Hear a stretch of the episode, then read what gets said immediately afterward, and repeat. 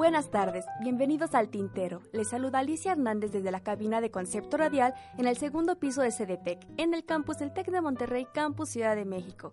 Recuerden buscarnos en nuestras redes. Estamos como arroba el tintero 12 en Twitter y en las redes oficiales de Concepto Radial, pues obviamente es arroba Concepto Radial en todo lo que ustedes deseen.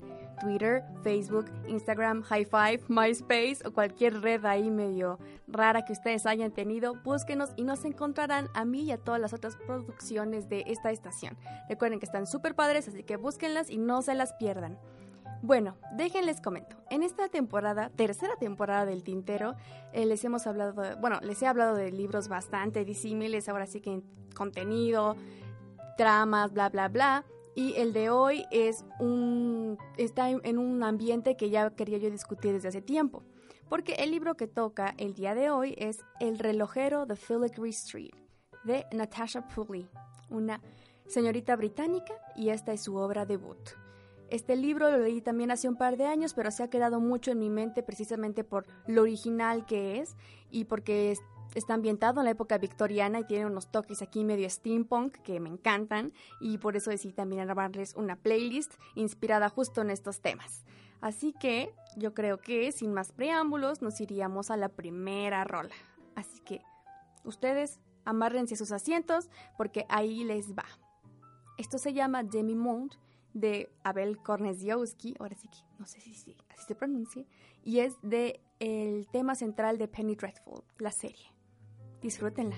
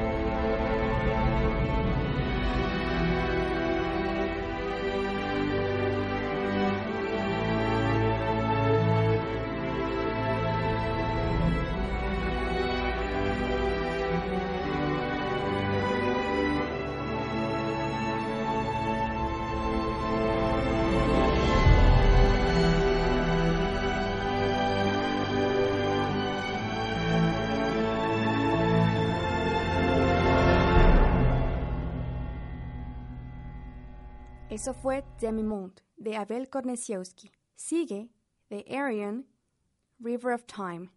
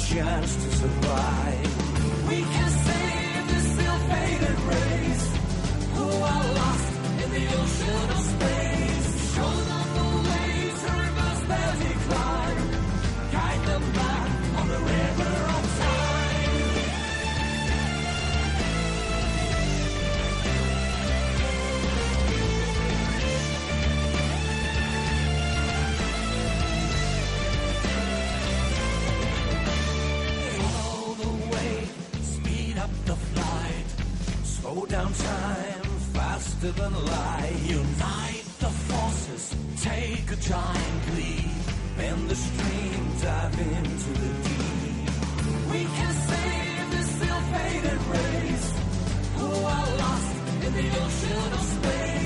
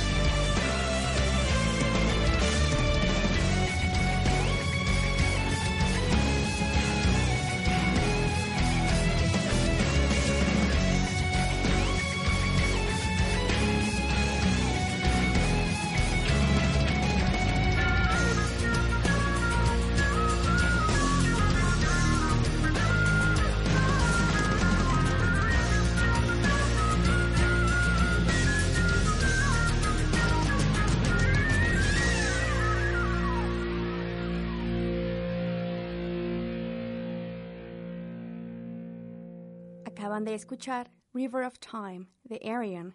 Sigue de Austin Wintry. London is waiting.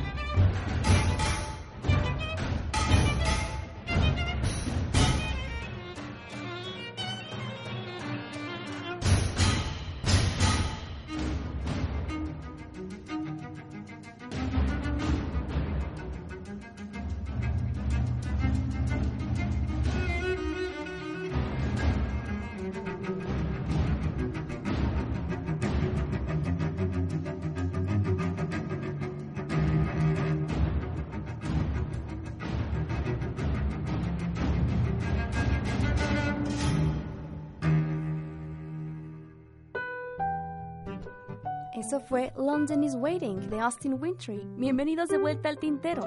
Recuerden buscarnos en nuestras redes porque en Twitter estoy poniendo unos GIFs y unos tweets muy hermosos para complementar la información que les estoy diciendo aquí en vivo.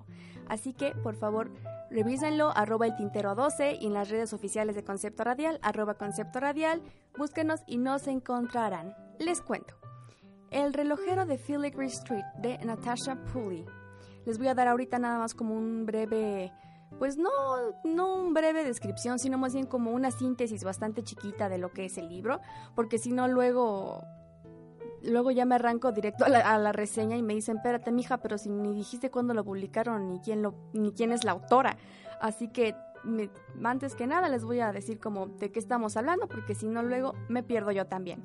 Bueno, les comento. De El relojero de Filigree Street es pues eh, realmente es algo muy difícil de, de decir como en algún género, porque, pero le podríamos catalogar así como muy en una perspectiva muy amplia, ficción histórica, fantasía. Ahora sí que ahí sabrán ustedes si sí es o no es. Los géneros ya saben, cada quien hay un roto para un descosido, así que si no es, ya mandarán ustedes diciendo en redes.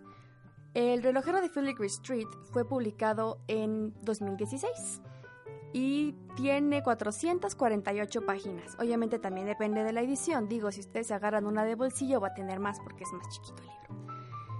Bueno, ahí les va, ahí les va.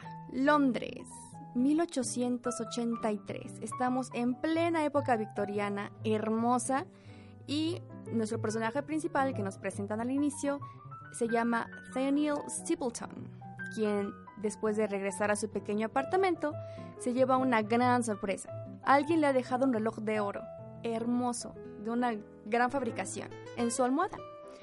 Y eh, eh, pues obviamente Daniel está bastante intrigado de quién le habrá dejado esa cosa, ¿verdad? Bueno, eh, él no tiene tiempo como de averiguar quién se lo ha dado o quién entró a su casa, quién se lo dejó, con qué motivo y por qué tanta generosidad, porque él tiene una vida muy ajetreada. Él trabaja como telegrafista en el Ministerio de Asuntos Interiores y de hecho le acaba de, lo acaba de recibir un cable, digo por telégrafo, anunciando un atentado. Obviamente en esa época eh, el ejército irlandés que de, o ¿cómo se dice? De, no, no de opresión, ¿cómo se dice? Como, bueno, contrincante que no estaba de acuerdo con la monarquía británica está todo lo que da y recuerden que también hicieron muchos atentados terroristas. Entonces, en este sentido, el libro es bastante, bueno, está bastante bien eh, investigado y documentado. Eh, y obviamente el misterio empieza cuando Daniel pues recibe este anuncio de que se va a va a haber un atentado y dice no a ver qué qué trabuco qué pasó y el misterio ya se arranca cuando la alarma de este misterioso reloj lo salva de una explosión que destruye varios edificios y, van, y mata a bastante gente. Entonces Daniel se da cuenta no solamente de que quien le haya dejado eso sabía del atentado sino que lo quiso salvar de este. Entonces toda esta moral de la persona misteriosa que le dio el reloj, pues lo vuelve más misterioso para Daniel. Y finalmente él se decide emprender la búsqueda del relojero que programó este artefacto hasta que finalmente lo encuentra. Bueno, obviamente no se va a tardar en todo esto el libro, de hecho lo encuentra bastante rápido, pero sí hay un procesito de investigación aquí. Bueno, Daniel descubre al creador del reloj, Keita Mori, un japonés amable, solitario, yo creo, me atrevería a decir, ahora sí, mis manos al fuego, el personaje más interesante del libro. Que ni siquiera es como el principal, pero es el más interesante del libro. Él domina los secretos del tiempo y a través de una amistad que quizá después se convierta algo más, lo lleva de la mano a un mundo nuevo, delicado y misterioso. ¿Les gusta? a mí sí, a mí sí me gustó. La historia se desarrolla, bueno, primeramente tenemos dos como líneas narrativas paralelas. Está la que les acabo de contar de Daniel y de Keita Mori, y por otro lado tenemos a Grace Carrow, quien es una joven estudiante que está dedicada en cuerpo y alma a la física. Y la conocemos cuando ella se cuela furtivamente en una biblioteca de Oxford, disfrazada de hombre, porque eh, pues ella quiere quiere saber más de la ciencia, quiere desarrollarse, quiere tener logros y éxitos, pero lo único que, su madre quiere es que se case. Entonces, antes de que le obliguen a casarse, ella decide por su propia cuenta realizar unos experimentos, porque ella está obsesionada con demostrar la existencia del éter. Ahora, ya de entrada estas dos historias como que están como muy raras, ¿no? No, no parece que se vayan a cruzar, pero al final del día sí, sí se van a cruzar. Pero, ¿cómo se van a cruzar las vidas y las ambiciones y los secretos de Daniel y de Mori con, pues, la inteligencia de Grace? ¿Qué los une? Y más importante, ¿qué los separa? Porque toda la novela funciona como un mecanismo de relojería sofisticado. Como porque gracias a él, gracias a esta misma estructura, Natasha Pulley nos da un paseo que a ratos es agradable y a otros ratos es bastante perturbador, por la Inglaterra victoriana y por el Japón Meiji. Y en la, verdad en ningún momento vamos a ser capaces de discernir el camino por el que la autora nos va a llevar. La verdad ah, es una lectura enigmática de principio a fin y con este toque steampunk que me encanta y que vemos reflejados en los objetos que crea Keita Mori. Y a la vez en la novela también hay lugar para la ternura, para las emociones, porque aquí la amistad y la lealtad juegan un papel fundamental. Ahora bien, esto es una advertencia inicial, esta no es su novela típica histórica, que ya saben que las cosas que más odio en las novelas históricas es como que, ah, bueno, eh, mi historia va a ser en el siglo XV, ¿no? Y dices, y obviamente para que sea interesante, el autor dice, ay, sí, sí, en algún momento mi personaje va a ser amigo de Cristóbal Colón. Y es como, ay, o sea, ¿por qué? ¿Por qué? Tu libro puede ser interesante perfectamente sin que metas a un personaje histórico relevante. Pero bueno, y es justamente lo que me gusta de este libro, que en ningún momento el personaje va a encontrar o va a salvar de un atentado a la reina Victoria ni nada, nada, nada, nada. Esto, la historia es interesante por sí misma y simplemente está ambientada en un periodo histórico bastante interesante y documentado con precisión. Pero eh, en algunos momentos resultará un poquito confusa.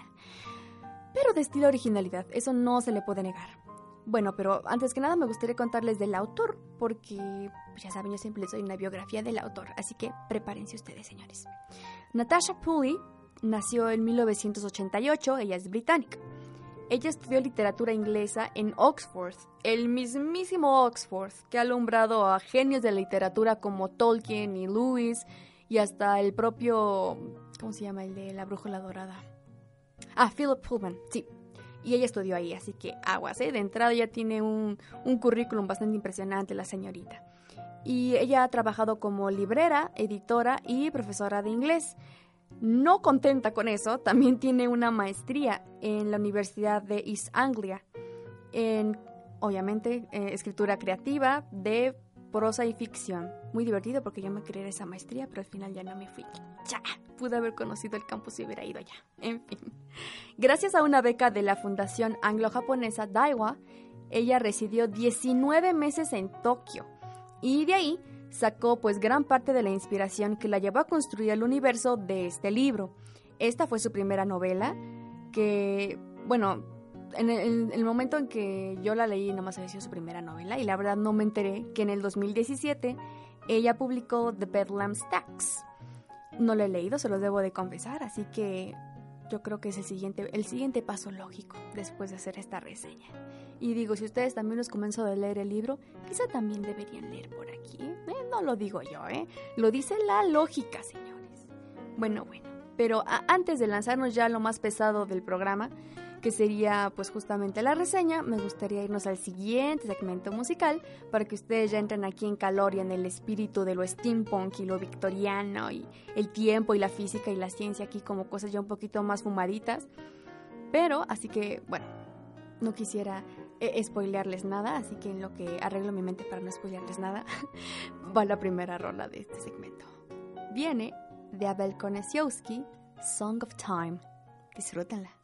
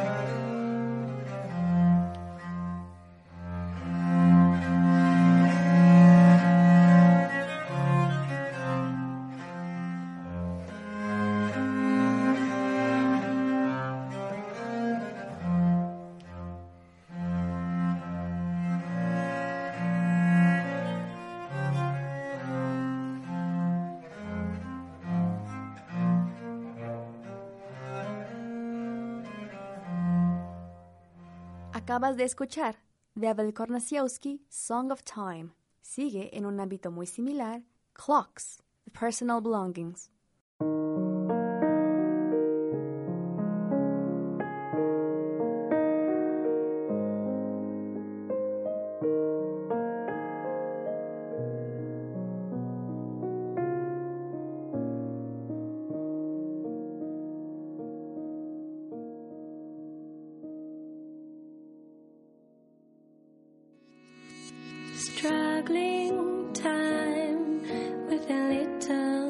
romantic. Military sound that tells to roll the dice. It tells me what to do, but I really, really hate to hear that steady beat and melodic scream in the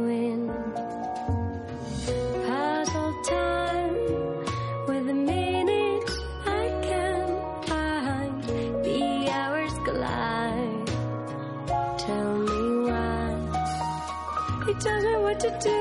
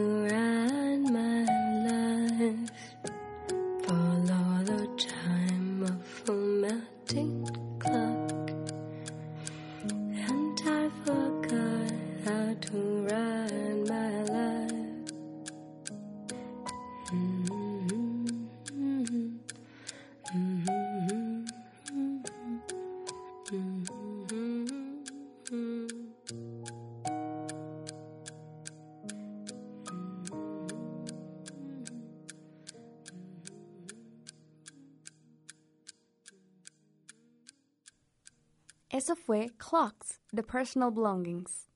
Sigue de Avery Young, time lapse.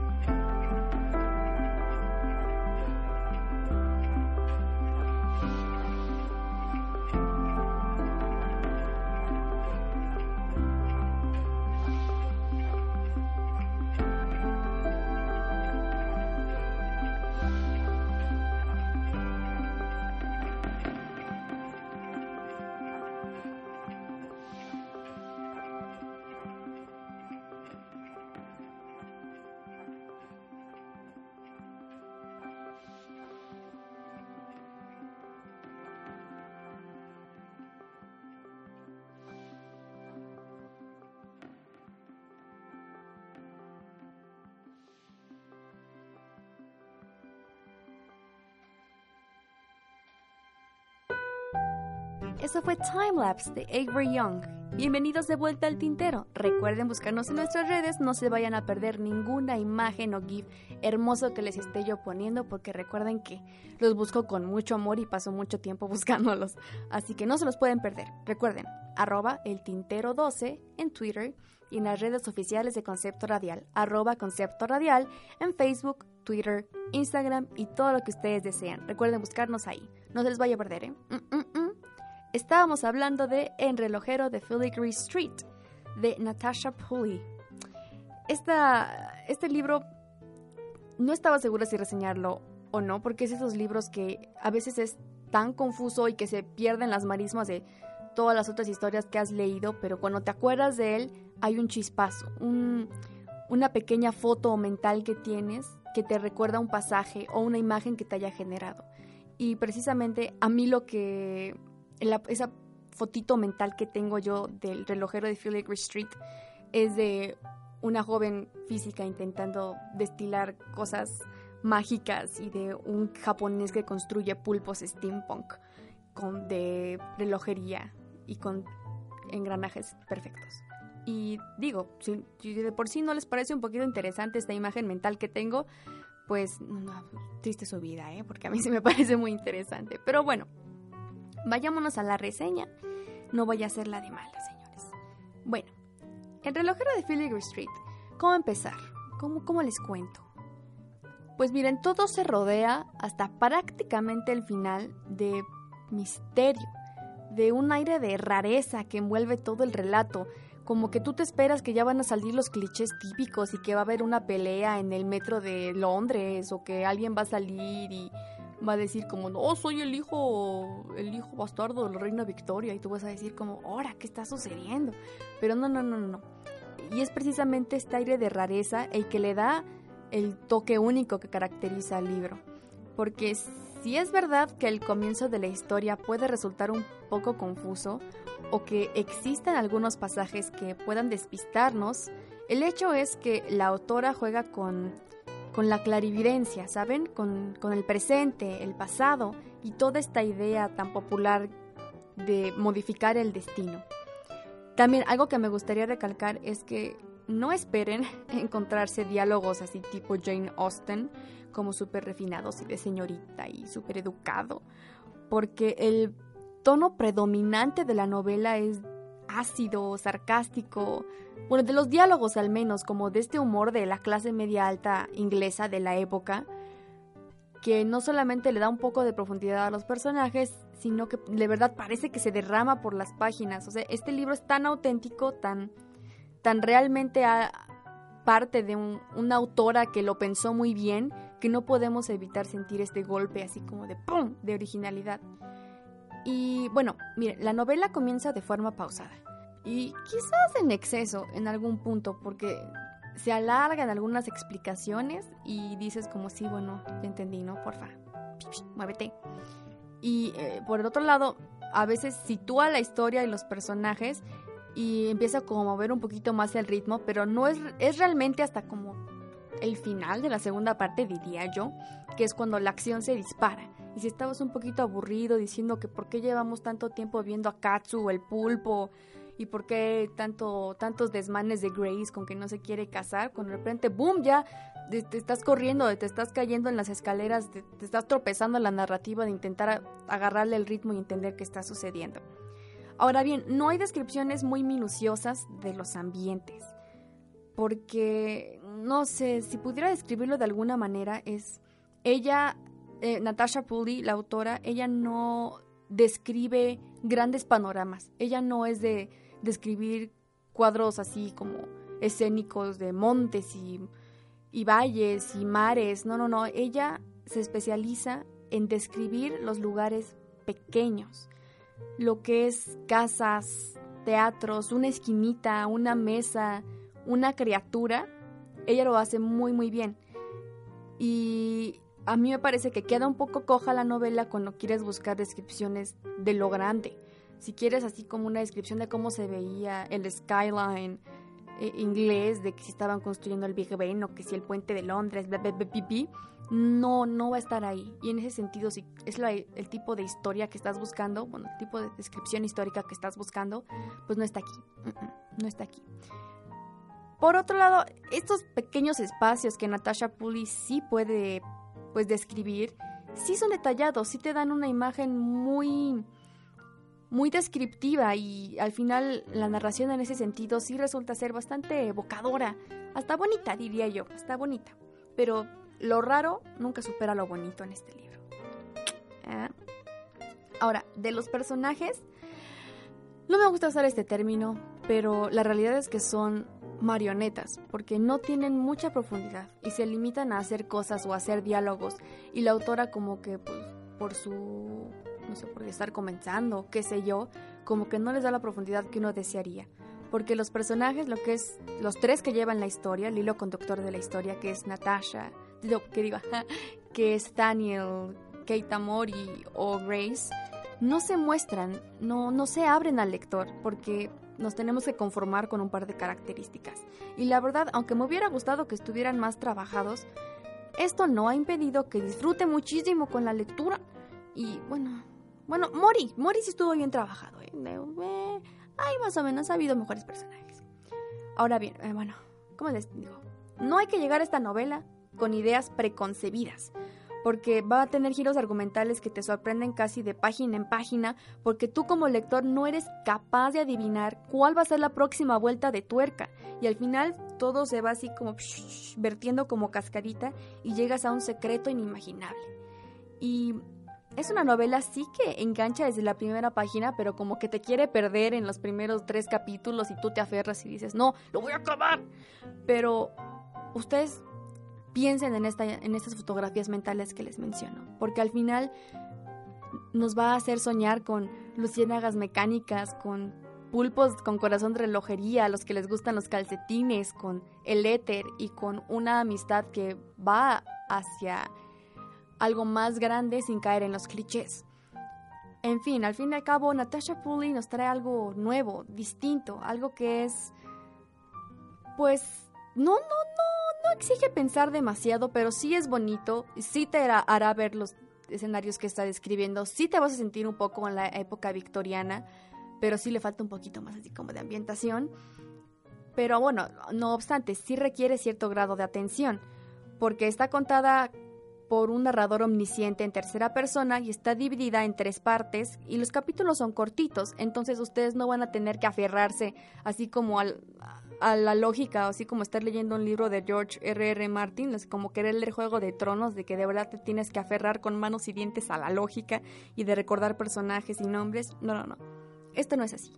Ustedes van a pasar un buen ratito sin tener que confundirse mucho y van a al final acabar con una historia bien aterrizada. Bueno, ahí les va. Prepárense para el siguiente segmento musical antes de tener que convencerlos de por qué leer este libro. Sigue de la banda sonora de Sherlock Holmes. It's so bird, it's covered, de Hans Zimmer.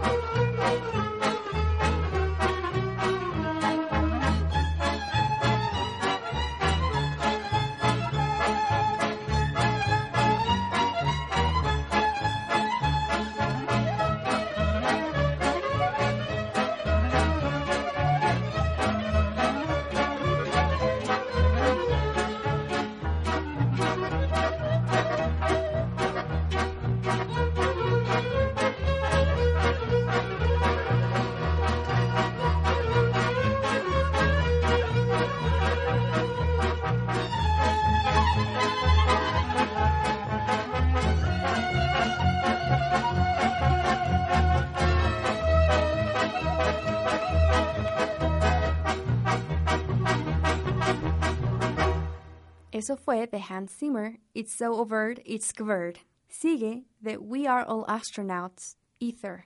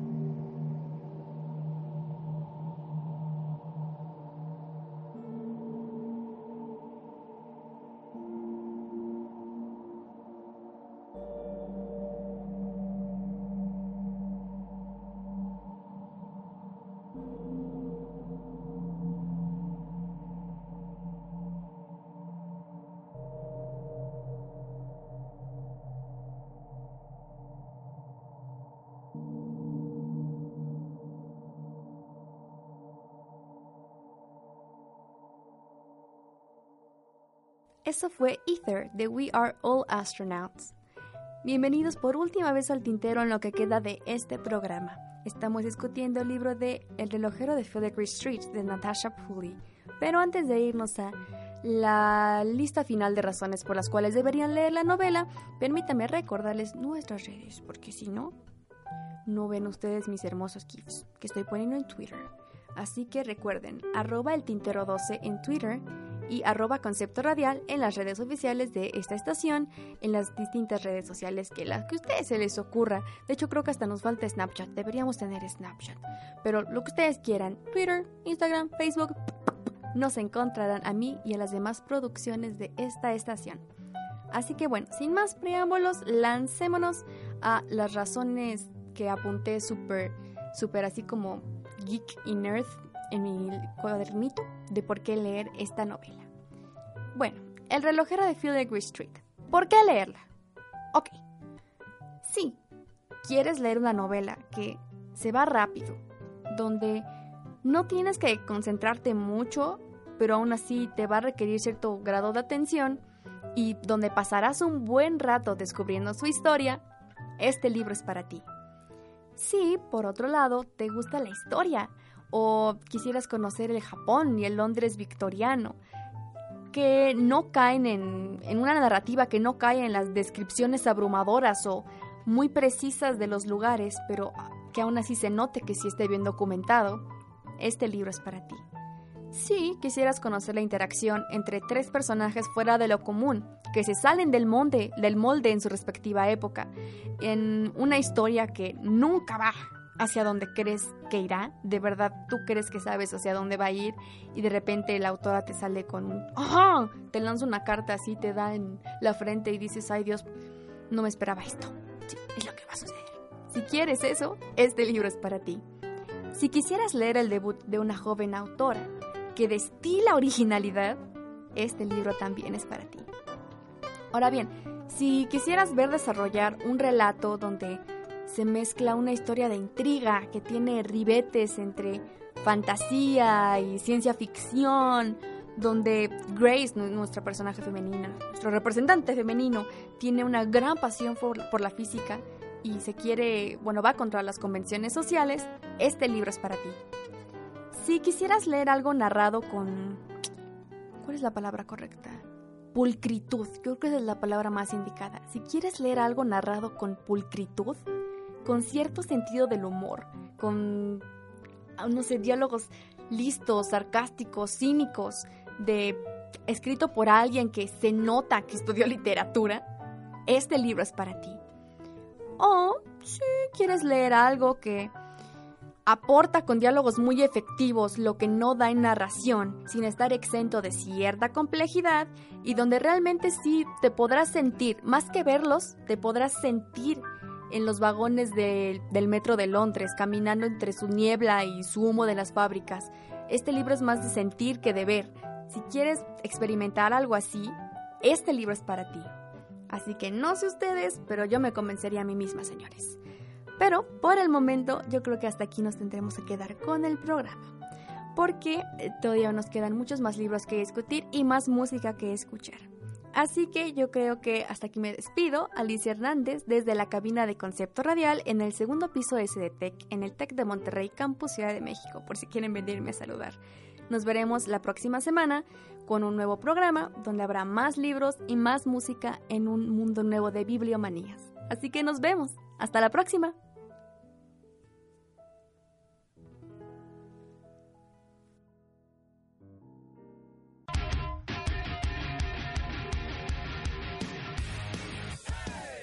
El Tintero. Entra un nuevo mundo de bibliomanías. Un libro cada semana. Una pizca de información sobre el autor. Una reseña acerca de su trama y personajes. Un par de opiniones en cucharadas dosificadas. Bocados de música increíble y la receta está completa. Escucha el tintero los lunes a las 5 con Alicia Hernández quien te recomendará un nuevo libro cada semana. Síguenos en nuestras redes de Concepto Radial, en Twitter como arroba el tintero 12 y en Facebook como Concepto Radial. Y recuerda, los lunes a las 5 de la tarde en el Tintero.